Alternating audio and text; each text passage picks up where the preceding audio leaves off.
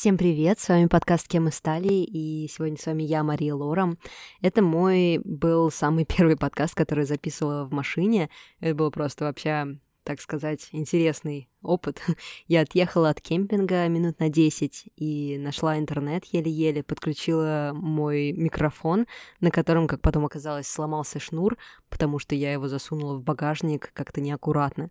Но в итоге вроде как все сработало, мне даже хватило батарейки на ноутбуке и на телефоне, и у меня получилось все записать. Мне кажется, что вот эта вся жизнь digital-номадов, которые путешествуют и работают одновременно без привязки к какому-то месту, э, невероятно романтизированная штука штука. Тут или нужно снимать жилье где-то баксов за 150-200, или искать интернет по полчаса после того, как ты выехал из какого-то леса, где ты решил бесплатно переночевать. Вот, ну, в общем, наверное, если бы не было пандемии, было бы немножко проще, но вот такие дела. Я с горем пополам все записала, потом редактировала я этот подкаст в RV наших родственников, рядом бегал какой-то четырехлетний ребенок, кричащий «Гугу, Galaxy!» И, слава богу, мои наушники перекрывают звук очень хорошо, поэтому, в принципе, было нормально. Но я поняла, что удаленная работа во время путешествия, да еще и с детьми, это вообще какой-то героизм, и я не знаю, если честно, как люди это делают и возможно ли это вообще. Но давайте вернемся все-таки к теме нашего подкаста. У нас в гостях мой знакомый Илья, его папа довольно известный в определенных кругах бизнесмен, и он, наверное, один из 500 самых богатых людей России. Хотя, возможно, Илья со мной не согласится. Я думаю, это довольно естественно, что Илья не хочет, чтобы его гуглили и по причинам конфиденциальности не называет свою фамилию. Мне очень интересно было спросить Илью про плюсы и минусы того, что он из довольно успешной семьи, про стереотипы как об успешных, богатых людях, в принципе, так и про русских людей за границей, так как Илья уехал из России, когда ему было 11 лет, и с тех пор не жил на родине на постоянной основе. Мы говорили про культурную разницу между ним и его девушкой из Германии, про его мировоззрение и про то, как он воспринимает вопрос денег. Как я уже сказала, Илья родился в Москве и прожил там свои первые 11 лет, потом он очень захотел поступить в интернат в Англии, и именно с этого мы и начали наш разговор. Мне когда это родители про это рассказали, что это возможно, мне как-то очень хотелось. Но и когда мне было, наверное, лет 10, как бы я ну, хотел к родителям уехать и так далее. Я думаю, что это у нас у всех было, когда мы были маленькие. Я хочу уехать подальше от вас, от всех, быть сам. В 10 а, лет? Мне кажется, ну, это у меня было лет в 16, не раньше. Ну, вот у меня это получилось, да, чуть пораньше, потому что меня как бы с детства папа и мама очень сильно заставляли работать, заниматься. И хотел, типа, уехать. Я считал, что я умею. Я поступил в школу. Я два года, наверное, с 9 лет до... Да, с 9 до 11 лет. Это я, на самом деле, до сих пор считаю, что был самый наверное, сложный период моей жизни. Я довольно даже в этом уверен, потому что вот я, значит, сначала учился ну, в Москве в школе, в российской школе, потом перешел в англо-американскую школу. Там мы, если честно, вообще ничего не делали. Как бы. Ну, реально у дурака валяли. Это школа для нерусских детей, в принципе, mm-hmm. которые то говорят на английском и так далее. Ну, конечно, на русском, там были и русские дети. Но суть в том была, что такая американская система как бы была. И, если честно, вот в том возрасте мы ничего там не делали. Когда мне надо было поступать в школу в Лондон, это экзамены были для меня, ну, в тот момент очень сложные, потому что я реально ничего не знал. Mm-hmm. То есть мне надо было сдавать э, химию, физику, математику, а у нас таких предметов даже в школе на тот момент в принципе не ну, было. Ну, то есть в школе, в которой ты до этого учился? Да, да, да, да, да. Мне наняли преподавателей. То есть я приходил, ну, вот репетитор, я приходил после школы домой. Четыре занимался, не знаю, час или там, ну, на фортепиано играл. Мне в кайф было, как бы это реально для спорта, или с друзьями бегал, или там на фортепиано, или что, что-то, ну, как бы сам отдыхал. На батуте прыгал, еще что, ну, что угодно. Вот, и потом где-то с, наверное, шести до до 12, если не до часу, периодически ночью, у меня реально были вот уроки. Я смотрел, как у меня все мои друзья на улице продолжают играть, а я занимался. И вот я до сих пор считаю, что для меня это реально был самый такой сложный период моей жизни, потому что ну, мне реально было трудно. Как бы. Мне было трудно. Mm-hmm. Я хотел с друзьями играть, я не хотел заниматься. Но когда, когда я думаю, что когда человек, в принципе, не хочет заниматься, то ему пойдет это гораздо сложнее, чем если он хочет э, это выучить. То есть мне было это сложно все учить, и как бы эм, у меня на тот момент, ну, как бы в 9 лет у меня еще английский был, конечно, хорошо говорил, но недостаточно, так сказать, чтобы там писать в Англии на английском, эссе и так далее. И то есть реально вот два года я в детстве вот пахал, как по-другому не сказать.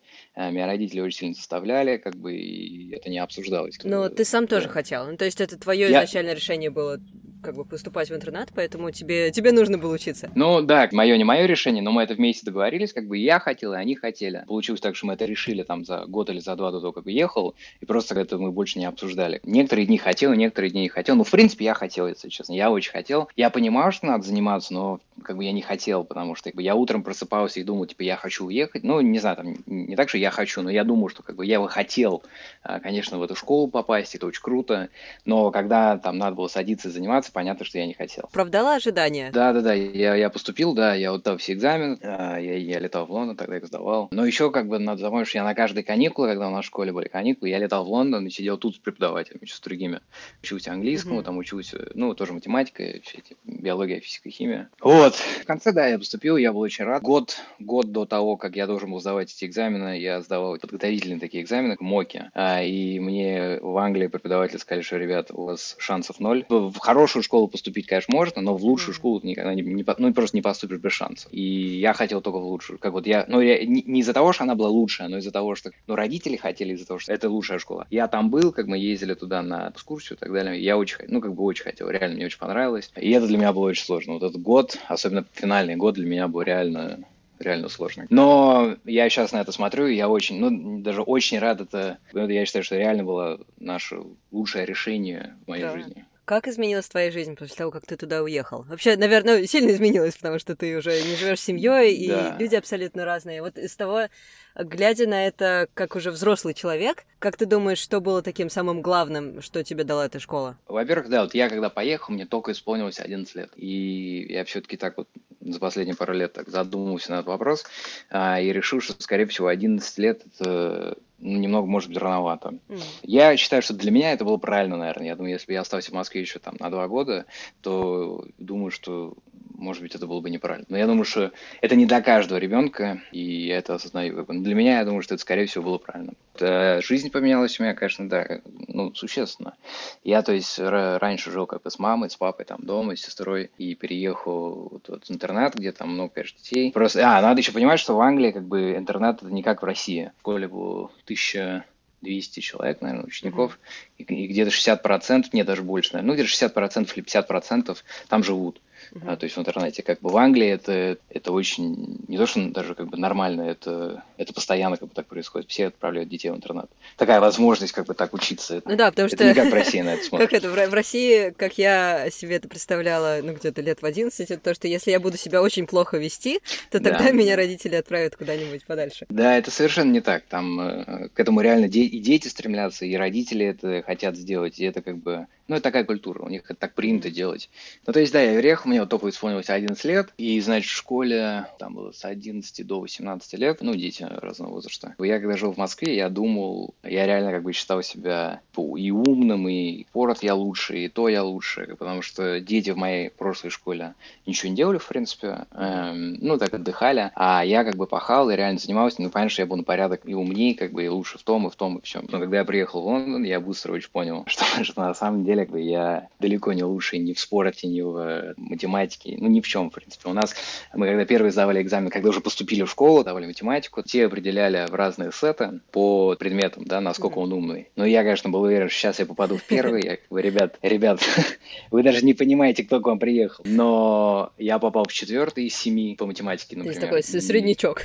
Да это вообще, да, это у меня открылись глаза на мир, что я реально не лучше в чем-то был. А это, на самом деле, очень поменяло, как я я отношусь там с работой, и с людьми и так далее. Я понял, понял свое место в мире на тот момент. А, и это для меня было точно очень полезно. А тебе это очень мотивировало полезно. работать и догонять их? Или наоборот, ты такой, о боже, я даже не подозревал, насколько все плохо? Ну, я на это как-то не обращал внимания первое время. Как бы я понял, что я не лучший, потому что там были новые друзья, там новое то, новое все, без родителей. В принципе, вот вся вот эта академическая история отпала. Я не так сильно старался первые там два года в школе. И потом, когда начали приходить там, родителям э, мои э, оценки, то как бы это очень быстро поменялось. Когда батя понял, что я ничего не делаю, на меня наорали так, что поедешь в Москву, все как бы забудь. А, и тогда я начал реально пахать. Я год тогда опять сидел, занимался и так далее. Там, ну, чтобы родители меня не забрали в Москву. Я на самом деле думаю, они меня никогда не забрали, просто запугивали так. Но да. получилось, получилось, реально получилось. По-другому не сказать. Потому что у меня уже были друзья там, понятно, как бы это для меня был, ну, не дом, но я к этому привык. Интересно, мне был ну, такой момент, когда я поступала в МГУ, и когда я уезжала из своего маленького поселка, потому что там я вроде как достигла уже определенных высот, mm-hmm. вот, а приезжаешь когда в новое место, это такой, ой, а я, оказывается, где-то ну, в процентах там 20-30. Вот, моя первая реакция была нагонять, и я прям целый год сидела и просто реально догоняла, догоняла, догоняла и догнала. Ну, да. Но вот э, догонять меня, когда я не знаю, это не... Я даже об этом не думал в тот момент, потому что реально, когда... Ну, мне было 11 лет. Тебе было 11 лет, да, мне кажется, да, в как разница. бы там новые друзья, новый спорт, вообще новая страна. Я мог ходить на сам в магазин, купить все какие-то конфеты и так далее, еще что-то. Но мне реально было как бы не до этого. Там у меня было... Мне было настолько весело, что... Ну, я когда про это не думал. Слушай, вот, про, да. про веселье расскажи вообще, как это устроено. Я даже не представляю себе. Ну, как бы вы там все живете, и, mm-hmm. и все, я больше ничего не представляю. Расскажи подробнее. Ну, значит, первые два года там есть домики. В каждом домике живут сколько-то детей. В первом домике там было 24 человека, 12 девочек, 12 мальчиков. Это был единственный домик, который был девочки и мальчики. Ну, потому что там было типа 11-12. Сейчас вот, все раздельно? Раньше. Сейчас все раздельно, да. Это был единственный домик, и его уже снесли. Построили другой. В одной комнате было 12 человек. То есть мы все мальчики были в одной комнате. Но она большая комната, на самом деле. Как, не могу сказать, что как бы очень комфортно было, но это реально как бы многому меня научило. Жить с 11 там еще ребятами в одной комнате и типа три туалета на, на нас всех и два душа. Это было, это было интересно, как ну так можно так сказать. И иначе мы жили в этом домике, ходили в школу, там в этом домике, понятно, были там учителя, которые с нами жили и контролировали, что там мы просыпаемся, идем в школу, занимаемся. Если что-то мы плохо делали, понятно, что нас там наказывали и так далее. То есть за нами там постоянно следил кто-то. Там, ну как бы не разгуляться было, понятно. Но там городок такой есть, вот в городок, пожалуйста, сходи. Себе там мороженого, ручки, может, карандаши, ничего надо. Э, школу с понедельника до субботы. В субботу мы заканчивали где-то в 3 или в 4. На выходные могли уезжать в Лондон, если родители приезжали или кто-то там приезжал, а, нас забирал. Тогда я мог видеть маму, папу, сестру приезжал, бабушки, дедушки и так далее. Так что да, тут были уроки, Потом мы туда приходили, ну или там ходили в город с друзьями, ужинали. Какие были ограничения? Вот я знаю, одна у меня подруга тоже училась в подобной школе, и, ну, она там училась уже, когда ей было 16-17, и им вообще не разрешали пользоваться телефонами. Ну, типа там до 6 вечера можно, а дальше уже нельзя. У вас какие-то такие mm. были штуки? Типа никакого интернета, никаких компьютеров? У нас, когда, вот когда мне было первые два года, 11-12, там они говорили, что выключали свет в 9 или в 10.30, или в 10, по-моему, выключали свет. Типа мы должны были ложиться спать, если поймали с телефоном, то его отбирали. Но фактически, ну, не ловили. Не знаю, мы все накрывались э, чем-нибудь, и не видно было ну, цвет да, да. телефона от экрана. ну, всякие такие фишки были, как бы. И понятно, что... Ну, они не отбирали так э, ничего, только если поймали, да, как бы. Но и можно было ходить в город. Были, конечно, ограничения на первые пару лет. Э, то есть нельзя было Нельзя было есть в ресторанах, надо было есть в школе. Интересно. Соловы. Нельзя было, там нельзя было заходить за какую-то, за какую-то дистанцию, там надо было находиться в километре. А, но это все было на самом деле, как бы, понятно, что находили какие-то там трюки, чтобы это все избежать. А, первые два года следили, как бы, потом после этого так более-менее начали пускать, и потом уже последние два-три года они расслабились. Понятно, что не разрешали ни пить, ни курить и так далее, но... Да, под одеялом можно. Последние три года, в принципе, ничего никто не говорил, потому что тогда еще ну, большое количество работы, и, ну, бывает, что там до двух часов ночи сидишь, занимаешься. Это бывало. По идее, это нельзя было делать, но понятно, что даже никто про это не говорил, и если надо поработать, то надо поработать. Но это еще зависит от э, студента, то есть если человек хорошо занимается, то как бы более к нему лояльно относится. Если человек не задает домашнюю работу и так далее, то больше будут спрашивать. Ты был русским там, и сейчас русский.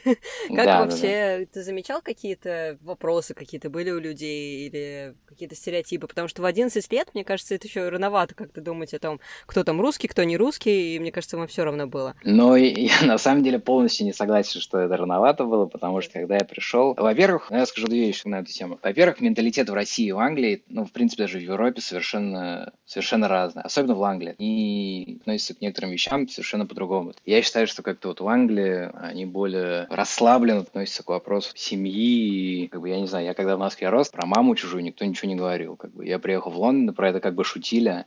И это было как для меня очень странно. То есть менталитет, в принципе, был совершенно другой. Я считаю, что в Москве дети взрослеют. Ну, наверное, это не все дети. Нет, это, я думаю, что это зависит от как выросли. Но я когда приехал, как бы я считаю, что я понимал, как работает мир немного, даже не немного, а гораздо более лучше, чем дети, которые в Англии выросли.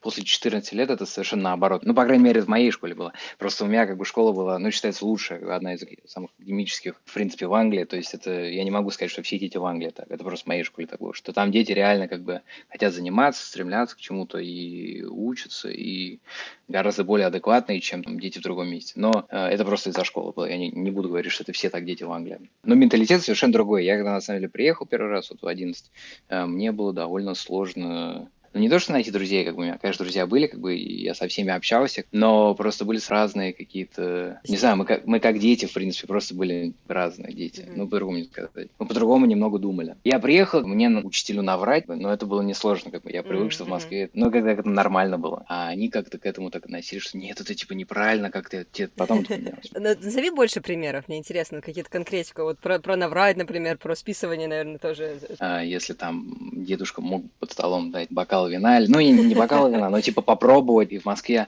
в 11 лет как бы у меня многие знакомые пробовали пить, курить и так далее. И это считалось в то время нормально. И я когда приехал, я, конечно, этим не увлекался, но как бы я знал, что это существует. Что и, это нормально, там, да. Конечно. Но когда я приехал в Англию, дети просто были в шоке. Как это вообще нельзя и так далее. Я никак не мог в Москве, мне это когда хотелось. Я, конечно, сейчас понимаю, что это дебилизм был, но я как бы в то время считал, что попробовать курить, это было бы круто. Все в Москве так думали. Приехал в Лондон, и все считали, что типа, нет, зачем, фу, это кош... как ты так смог, это ж кошмар. И я реально, ну, как бы не понимал этого. Вот, так, вот, так, вот это, я думаю, что лучший пример, как бы, я думаю, что это ага. очень хорошо показывает разницу в менталитете. Ну, ты представляешь, а, приезжаешь такой 11-летний ребенок и говорит такой, вот, ну, да. пить и курить нормально. Ты прям, это Но я не говорю, что это нормально, я говорю, что просто это как бы окей. Ну, конечно, я пробую. Все дети говорят, что, типа, ты вообще сумасшедший. Но они просто этого боялись. Mm. У них этого не было вокруг их. Ну, это плюсы, как бы, это еще из моей школы. Понятно, что в других бедных каких-то школах э, Англии это совершенно по-другому. Да. Просто в моей школе так было, потому что там дети другого мира, можно так сказать. Потом, вот ты говоришь, после 14 лет, наоборот, все,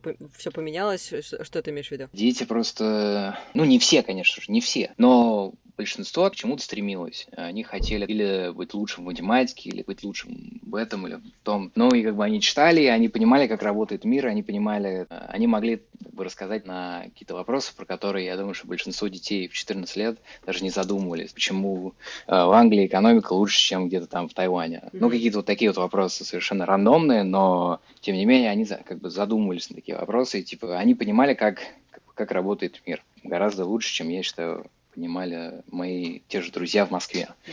да, родители отпускали детей, в принципе, куда угодно. Они им доверяли и так далее. Мне родители не доверяли. А я им когда говорю... Но это мне было 12, на самом деле, это было не 14. Я поехал к другу на выходные, как бы родители, конечно, разрешили, да, там мама его будет и так далее. Мы хотели с другом съездить на день в Лондон.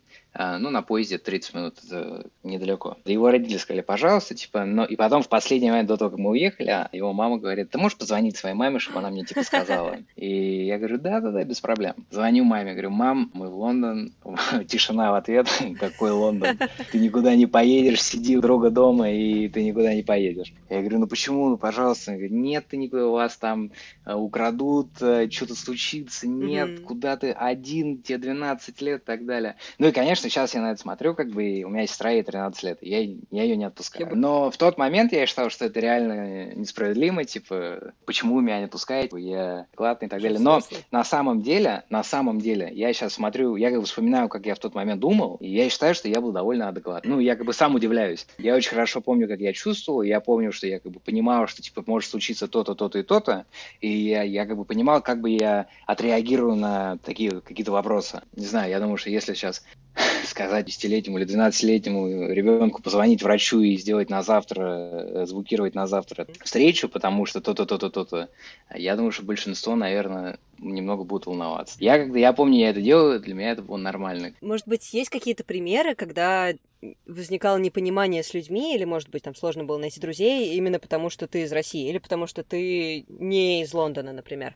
Есть ли какие-то, может быть, с языком связанные, может быть, просто с культурой какой-то? Вот какие к себе ты сам характеристики приписываешь, которые mm-hmm. вот, реально, я русский. Вот я 100%. Mm-hmm. Но э, вопрос с Россией, на самом деле, да, вот именно с Россией, не с культурой, а со страной появились э, гораздо позже. Тогда мне было уже 15 или ну, 15-14, когда люди начали разговаривать о политике. Mm-hmm. Но до этого, даже когда мне было лет 12, вот у меня был сложный момент в школе. Я как бы считаю, что если на меня кто-то наезжает или как-то меня пытается обидеть, то я имею право, в принципе, им так же сделать. Я, я не буду сидеть и разрешать, чтобы меня кто-то там обижал или как-то ко мне плохо относился. Я скажу человеку, что это как бы неправильно, то-то, то-то, то-то. И если продолжат, то я их тоже как бы буду обзывать или как бы что-то я на этот вопрос буду делать. Я не буду mm-hmm. сидеть и просто позволять, чтобы это происходило. И я думаю, что детей в Англии это был шок. Ну, в тот момент, это когда им было там еще 12 лет. Понятно, что когда они повзрослели, тоже поменялось.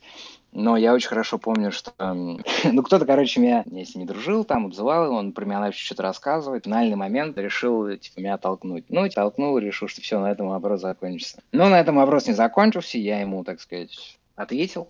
Э, и вместо того, чтобы как в моей прошлой школе подрались и пошли домой, тут получилось не так. А, они вызвали преподавателей, крутили на меня реально такую тему, что типа я кого-то обижаю. Ну, типа вот буллинг, да, получается. Но на самом деле, как бы, это было совсем не так. Меня реально, как бы, чувак обижал, там, чувак и девочка даже, они меня вместе как бы набили. Но я просто им ответил, я чуваку, можно сказать, валил, и девочки тоже на, ну, не нарал. И причем, на самом деле, я даже ничего не врал, я просто всем детям рассказал, что они говорят мне, как бы, и как они себя ведут. И дети сами поняли, осознали, что это неправильно, и типа с ними перестали общаться. Но им это не понравилось, они пошли к учителям, mm. рассказали, что вот там меня русский этот чувак обижает, мне он, меня он ударил, закрутили целую историю. Я, конечно, не могу на данный момент сказать, если это было из-за того, что я русский, там учителя так mm-hmm. ответили, но я реально считаю, что это была часть... Культурного влияния ну, часть, России ну, на тебя, ну, да? Ну да, как бы часть причины, как бы, я думаю, что... Я просто думаю, что они как-то на это смотрели, что типа какой-то странный иностранец. Просто иностранцев очень много, 50%, 50% mm-hmm. 60% школы иностранцы. Но иностранцы э, обычно приезжают, когда там 13 или 16. Mm. В этом возрасте. Когда было 11, я был э, вот из нашего, например, даже домика на 24 детей. Нас, по-моему, иностранцев было типа 5. То есть в тот момент, первые два года, это было как бы не, не все были иностранцы, или даже не, не большинство. В тот момент, не знаю, они как-то так отреагировали и закрутили историю, было совсем неприятно, там вызывали папу в школу, и неприятно было. Но как бы кроме этого культурных непониманий, скажем так, не было. А, но потом, когда я повзрослел, там все повзрослели, э, начали спрашивать просто про Россию именно. Угу. Ну, как ты там живешь в России, там же... Это правда, что вы там все пьете водку, всех Да-да-да. стреляют, типа Медведи. Путин... Да-да-да, медведи вот это постоянно. Ну, там что, типа, папа у тебя работает э, или в парламенте, или украл все, и вот все вот такие вот вопросы. И я к этому совершенно... Ну, первое время спокойно к этому относился, потом мне, ну, мне это очень не нравилось. Как. Я, конечно, я считаю себя как бы россиянином, и я Конечно, понимаю, что у нас в стране творится, в принципе, дурдом, по-другому не сказать, но угу. я как бы за свою страну всегда заступлюсь, без вопросов. Я всегда отвечал, что, типа, ребят, это неправда, то-то, то-то, то-то, пытался с кем-то спорить, но когда, когда ты споришь против 10 человек, да. это нелегко, потому что тебя не слушают, э, ты скажешь одно, и из этого поменяют какие-то слова там и так далее. Это, но это как бы это было несерьезно, это просто спрашивали от интереса, наверное, можно так сказать. Ну, не все, конечно, смотря там, какие дети mm были. А, но некоторые спрашивали из интерес, от интереса, потому что некоторые просто хотели там поиздеваться и так далее. Но так же, как надо мной издевались, кто-то издевался над ними. То есть, э, но просто там над ними, когда издевались, это было не из-за того, что они англичанин или француз или что-то еще там, а из-за чего другого. А у меня как бы периодически появлялись вопросы именно с, э, с Россией. Но ты всегда защищал Россию. Мне да, да, момент да, интересен. Ты знаешь, откуда это идет? Мне интересно, как тебя так взрастили, что ты такой, нет, я, я всегда ну, за, несмотря на На самом деле, я, у меня есть предположение. Просто когда я, я когда рос, я не, э, я не могу сказать, что у меня роди, родители какие-то там сумасшедшие патриоты или что-то такое. Но это, это, это не так, как бы. Они, конечно, тоже как бы за, ну, за страну, но мы все понимаем, какие есть минусы, какие есть плюсы, как бы мы mm-hmm. сами себе не врем. А, на этот счет. Я просто думаю, что я думаю, что когда я приехал в школу, я ну, не могу сказать, что был против России, но я хотел уехать из нее просто как бы по причине, потому что я видел, как можно жить с границей. А я как бы уже в тот момент ну, совершенно хорошо а, понимал, что за границей какие-то другие возможности есть. А, но когда я приехал, и люди начали там гнобить Россию, и у меня это поменялось. Я не знаю, mm-hmm. наверное, это потому, что именно начали ее гнобить. Если бы если бы ее не гнобили, я бы, наверное, я бы, наверное, не стал бы как бы так относиться к России. Но... Мне интересно перейти к теме семьи, потому что из того, что мы сейчас услышали, можно сложить такую картинку, что да, у тебя богатые родители, но они очень-очень требовательные. Как на тебя вообще повлияли деньги в твоей семье и как вот какие плюсы и минусы ты в этом видишь? Потому что очень много стереотипов, что вот богатые дети избалованные, им вообще ничего не надо, они не хотят работать, им вообще не надо работать, что ты уже опроверг, опроверг, опроверг, mm-hmm. опроверг тем, что ты очень сильно старался и учился и поступил в классную школу и потом старался тоже. И сейчас я думаю, ты тоже стараешься. Расскажи mm-hmm. немножко, какие у тебя вообще мысли по этому поводу и как ты говоришь с людьми по этому поводу тоже? У меня папа, получается, довольно успешный человек. Он э, вырос, я не, не хочу сказать, что в нищете, но он вырос не в Москве, он э, вырос в Калининграде. И 18 лет в 19 лет приехал в Москву, начал работать и так далее. И получилось, что я из успешной семьи, получается. Я бы не сказал, что там какая-то богатая, сумасшедшая семья, но как бы да. Но у меня не было такого, что как бы мне позволяли все делать, потому что папа как бы со мной относился довольно... У него были очень большие какие-то для меня планы, можно так сказать, да, он от меня реально много требовал, от меня очень много хотел, и как бы у меня варианты не работать просто не было. Мне, когда я еще довольно был довольно маленький, э, мне чисто как бы, очень понятно объяснили, что ну, не то, что мы тебе как бы ничего не дадим, но мы тебе как бы, когда ты станешь взрослым, мы тебе не, не будем больше помогать. Понятно, что сейчас мы для тебя сделаем все. Все, что мы можем, мы для тебя сейчас сделаем. Школу, университет, э, преподаватели, э, так далее. Я как бы, ну, они хотели, они и хотят мне очень помочь э, сделать меня человеком, который сам сможет стать гораздо более успешным, чем они. У нас деньги появились, когда я уже после того, как я родился, наверное, можно сказать так. И когда мне было, наверное, лет 8 или или 7, или 8, или 9. Ну, я не знаю, но я еще был маленький. Мне как бы это просто объяснили, что как бы ты будешь работать. И с того момента у меня не было, я это прекрасно понимал, я никогда в жизни не, я понимаю, что я никогда не буду рассчитывать ни на кого, как бы я не хочу это. Вот у меня, это у меня реально самый большой страх, что мне придется как бы на кого-то э, рассчитывать там финансово, не финансово и так далее. Mm-hmm. Вот, так что они как бы просто, они старались, как бы мое детство, по крайней мере, дать мне все, что они могли мне дать, чтобы я стал успешным, и когда мне исполнилось 18, э, ну, иди сам. Получилось как-то так. Конечно, они мне еще помогают, и понятно, что сейчас я в университете, а они за это все платят, и я не говорю, что я сам что-то делаю и сам живу, но просто в будущем я понимаю, как бы, что, во-первых, я не хочу, чтобы мне кто-то помогал, я хочу сам, но я не хочу как бы жить за чей-то счет, можно так сказать. Это для меня самое... Ну, это не страх даже, это, ну, просто не, это, такого не будет, как бы я уверен, что такого никогда не будет, просто из-за из той причины, что как бы я сделаю все, чтобы такого не было. Это как бы для меня, не знаю, центральная какая-то вот такая фишка. А на тему, что все дети из успешных семей избалованы, я не согласен, что все, а, но я согласен на тот вопрос, что обычно дети из э, успешных семей, которых показывают по там, телевизору или интернету, там, mm-hmm. то, скорее всего, это так. Как бы у меня есть много знакомых, которые тоже из успешных семей, и у них не было такого, что их там папа или мама заставляли. А некоторые, которые остались в Москве и так далее, у них перспективы, ну, им это неинтересно. Как бы я хочу что-то построить, а они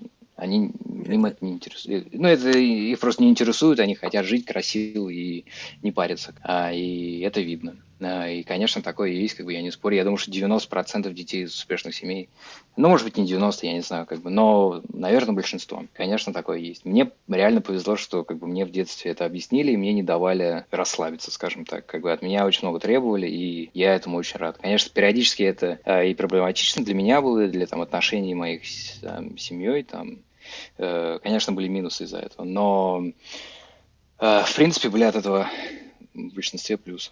Вот, я этому очень рад. Понятно, что стереотип построен все-таки на каких-то реальных основаниях, но круто, что есть исключения. Есть, есть, и на самом деле их немало. Я знаю многих детей, на самом деле, которые из успешных семей тоже, которые, эм, которые реально ну, стремятся там, к чему-то и хотят, хотят чего-то добиться. Да. Я просто еще думаю, что, ну, может быть, дети из успешных семей в России по-другому немного там относятся к деньгам, э, чем дети из каких-то успешных семей, там, не в России, например. Mm-hmm. В России я считаю, что вопрос денег это, ну, это реально важный вопрос. У многих нету, у многих очень много есть, так что я думаю, что это просто центральный вопрос э, жизни, как бы в России, как говорят, нету среднего класса, и так что немногие живут так скажем, комфортно. И я думаю, что именно из-за этого так вот вопрос денег настолько центральный. Да, возможно, из-за этого и табуированная тема тоже. А да, в Лондоне и в Англии по-другому? Конечно, англичане mm-hmm. относятся к этому немного по-другому. Но еще э,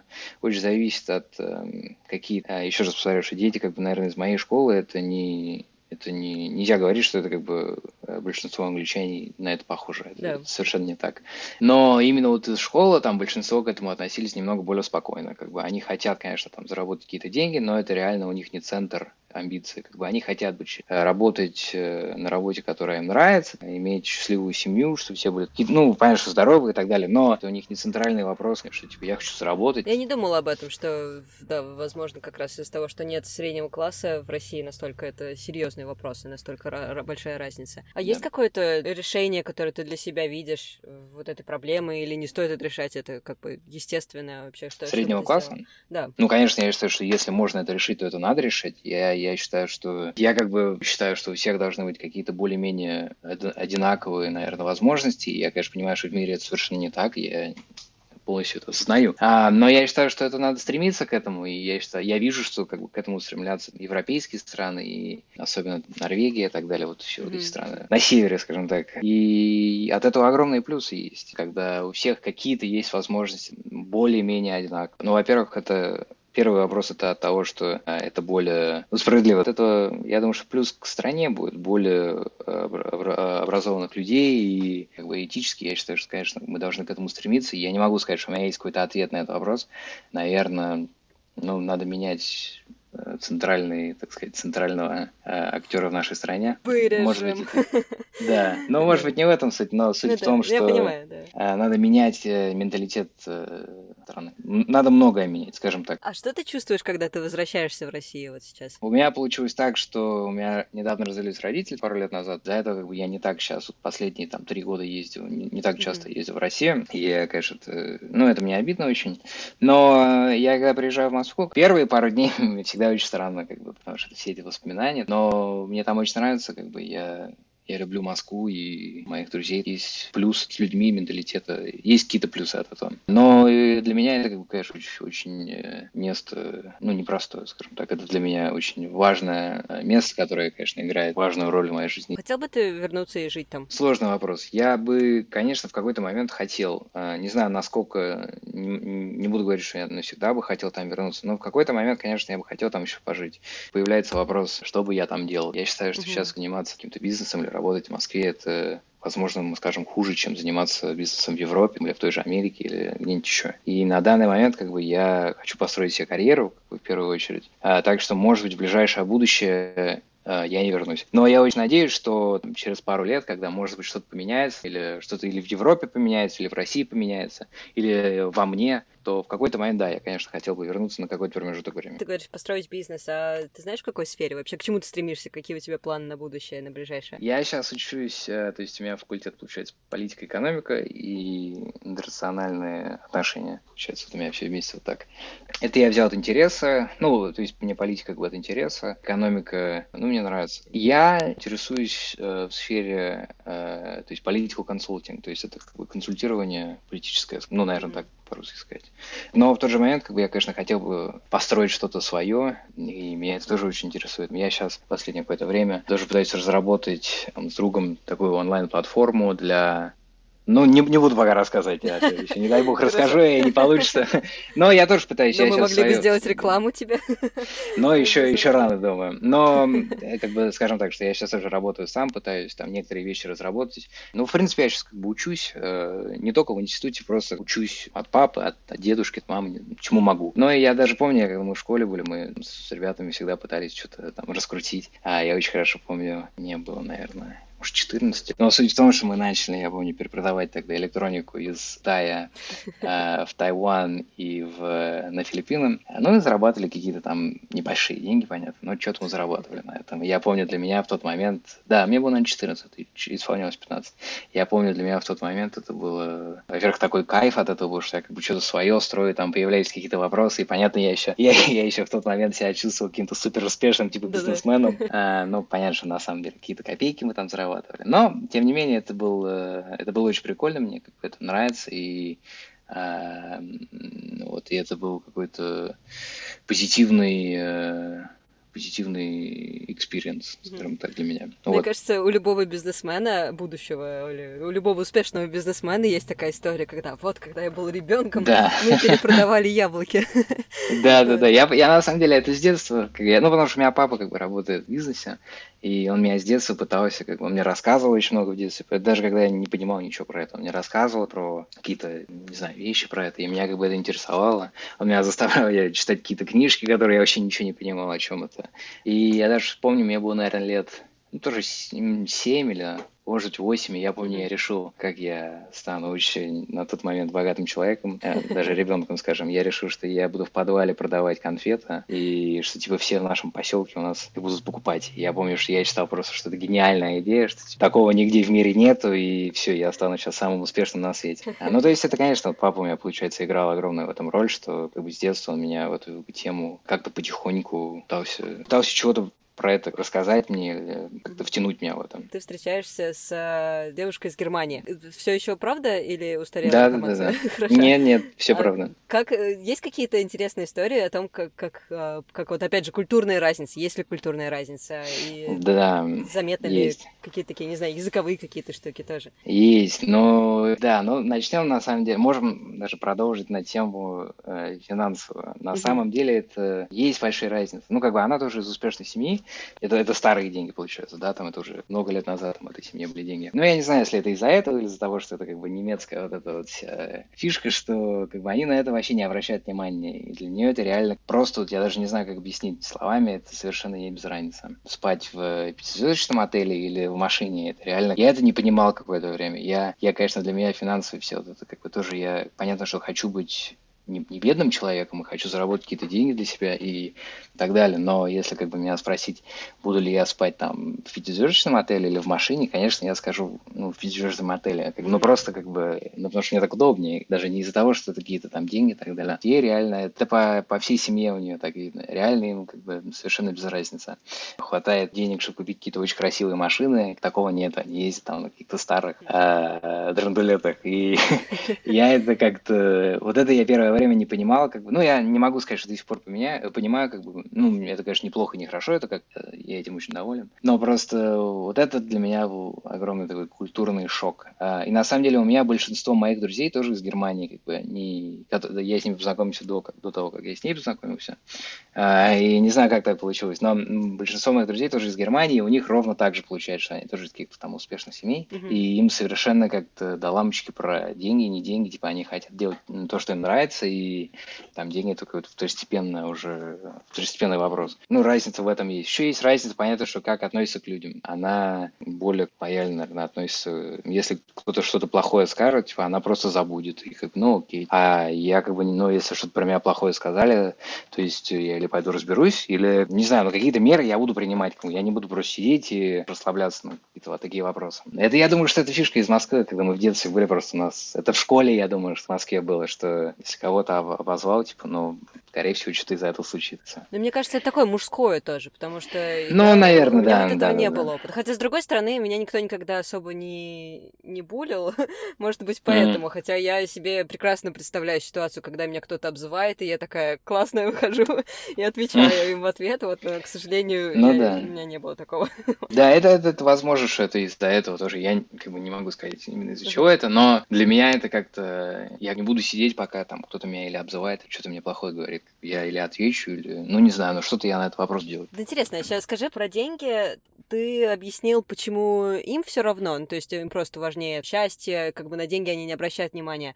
А почему, как ты думаешь, вот э, людям, например, как тебе, тем, кто выбирает пятизвездочный отель, просто по автоматически, да, то есть ты даже не, не задаешь себе вопроса, почему ты думаешь, вот это происходит, то есть обратно. Ну, просто, как бы я в моей жизни, слава богу, мне очень повезло, как бы я это осознаю, и я понимаю, что как бы из-за этого мне у меня появилась возможность увидеть, э, как некоторые люди живут, вот, mm-hmm. которые успешны и так далее, что вот тот же самый пятизвездочный отель. Э, я как бы это когда-то видел, и мне это, скажем, понравилось. Я хочу работать, чтобы я мог такой себе постоянно mm-hmm. позволять. То есть это а, такой там... как бы знак статуса, да, получается? Ну, это, это совершенно не статус, нет. Это мне со стороны как бы я я никогда не ношу там какие-то дорогие вещи или так далее. Это просто, это какой-то комфорт, я не знаю. Я это, я это видел, когда я с семьей моей был, конечно. Конечно, эти красивые курорты и так далее. Потом я приезжаю в школу, как бы, где у меня этого нету, или когда я сам нахожусь с друзьями, у меня этого нету, как бы, потому что мне не, никогда не давали какие-то там деньги тратить большие, или я не мог себе сам когда позволить купить себе очень крутое. Как бы. Ну, потому что родители очень боялись, что, типа, э, я буду тоже вот из этих избалованных mm-hmm. детей.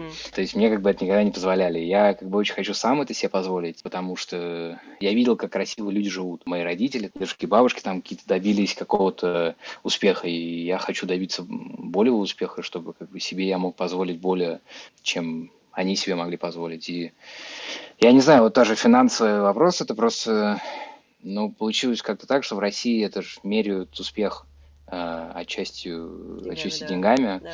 И у меня получилось как бы с детства, что я отчасти тоже это мир. Я, конечно, понимаю, что это не как бы успех, это не только деньги, и э, я это полностью понимаю. Я считаю, что счастье на самом деле гораздо важнее.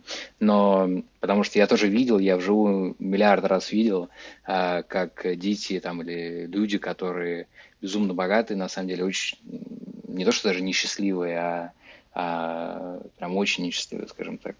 И я полностью понимаю, что деньги это не значит, что ты будешь счастливым. Как бы это я я даже не знаю, как объяснить, насколько хорошо я это понимаю. Но, конечно, деньги это имеют огромную роль в нашей жизни, и я бы хотел себе в какой-то момент в ближайшее будущее, я надеюсь, э, позволить себе то, что я очень хочу. Потому что я видел все это, но мне это не позволяли никогда. Как... Понятно, я не говорю, что там мне никогда не позволяли купить то, что я хочу, там какие-то, не знаю, компьютер или телефон. Конечно, это... Ну да, это, я, я думаю, понятно, а, за что ты имеешь в виду. Я имею в виду там из каких-то серьезных каких курортов, там на Мальдивы полететь, типа, ну, вот такое. Понятно, что меня такого никогда не позволяли мне самому. Это и правильно, это, это никто даже не на этот вопрос не спорит. А, но, типа, я хочу, я просто когда-то летал там с родителями, например, и хочу сам когда-то себе позволить и свозить девушку, и свозить моих друзей, и свозить еще кого-то, и подарить там маме это, и подарить бабушке это, и, и я хочу, то есть я это видел просто, я это сам не, как бы для меня то, что это если, э, если кому-то подарили машину, и он купил сам машину, то я считаю, что это совершенно другие э, ощущения. Я хочу как бы сам себе купить машину. Я не знаю, это за последние, на самом деле, два года я так на этот вопрос думал больше. А я, на самом деле, когда был помладше, я совершенно не так думал. Я просто хотел и еще расстраивался, там, обижался на родителей, что, типа, вы мне не купили то, там. Ну, не то, что вы мне не купили, но, типа, почему, почему да, нельзя, да, как бы, почему да. вы не можете мне это купить? Как бы, вы же можете себе это позволить, почему мне нельзя? Только вот за последние, на самом деле, там, пару лет я полностью понял. Э, ну, даже не понял, я просто хочу, я хочу сам, как бы, я очень... Да, генерализируем, что есть люди, которые избалованные, которые действительно просто у них это есть, и они это берут и делают, ну, просто потому что им можно, а в твоем случае, ну, ты это видел, ты как бы это уже, ну, это, это цель прям перед тобой, и ты просто этого да, хочешь, да, ты да. понимаешь, что ты и... хочешь. Я скажу, что более даже, чем это, это я вот недавно тоже с друзьями, то есть то, что мы начали, на самом деле, пару лет назад, вот, перепродавали электронику, а мы вот эту компанию, на самом деле, недавно продали, там тоже не за какие-то бешеные деньги, но все равно прибыль какая-то у меня получилась от этого. И когда я почувствовал, как ощущается заработать свои какие-то там деньги, как их потратить можно, и это совершенно другое ощущение, от если тебе подарит папа какие-то часы или машину или что-то еще. Угу. Просто несопоставимое ощущение. И я считаю, что для меня это как бы, ну это драйв такой, я хочу сам себе позволить. Я не знаю, я не хочу быть я очень не хочу быть тем, кому что-то покупают. Я не хочу зависеть просто на кого-то, скажем так. Потому что я это слишком, раз, слишком много раз в своей жизни видел, как бы, и я видел, или как это кончается, или просто как бы на это смотрят со стороны. Ну, я не говорю, что там мне очень важно, как на меня со стороны смотрят, но, конечно, я не хочу, чтобы меня смотрели как э, папин сынок, который ничего не делает. Я хочу, чтобы на меня смотрели как бы вот чувак, Успешный который реально что-то да. сделал. Как бы я хочу быть свой человек, а не жить, как говорят в Англии, это in the shadow. Ну, да. понятно, да. Так что, да. Надеюсь, вам понравился наш разговор. Подписывайтесь на нас в Инстаграме и в группу ВКонтакте. И заходите на наш сайт. До скорых встреч. Пока-пока.